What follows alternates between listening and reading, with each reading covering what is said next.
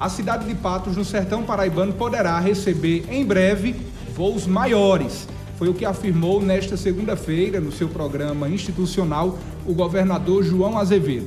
Acompanhe agora o que disse o governador.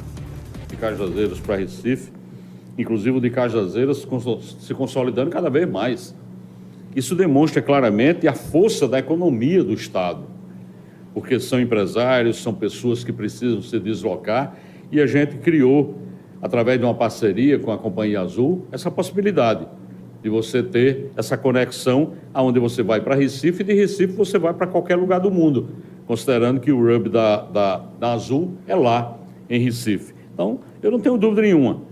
Estamos ampliando esse serviço, porque estamos construindo um novo aeroporto lá de Patos, que, que oferecerá melhores condições, inclusive para aeronaves de maior porte. Mas a gente sabe que tudo isso é um processo de construção.